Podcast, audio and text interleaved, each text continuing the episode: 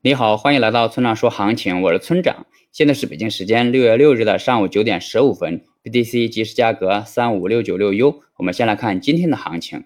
那最近的行情颇有点屋漏偏逢连阴雨的感觉，本来多头就不强，还不时的要遭受着利空消息的打击。那现在无论是日线还是四小时都是空头趋势，但只要不跌破三万五千点，对于多头来说就是好事。而一旦跌破了三万五千点，就会错失三万三千点附近的支撑。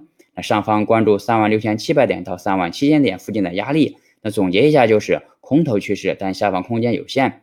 那接下来是交易思维模块。那昨天那币圈大 V 的微博集体被封，那这可能是政策落实的第一步，也可能是最后一步。但这种情况下，没有经历过的新手投资者一定是紧张的。但对于有经验的投资者来说，这可能又是一次难得的情绪底。那如何对应这种恐慌情绪呢？那不同的人就会有不同的操作。那当然，很多经历过风风雨雨的老韭菜，想要做到心静如水也是挺难的。毕竟人呀都是有情绪的。那我们回头看这轮牛市，乍一看与以往并没有太大的不同，但细看却又发现有很大的不同。不变的唯有人的情绪。我今天要告诉你的是，请你好好的享受这种恐慌情绪，这或许是增加我们交易经验的绝佳时机。与恐慌为伴，习惯恐慌，享受恐慌，才能将恐慌为我所用。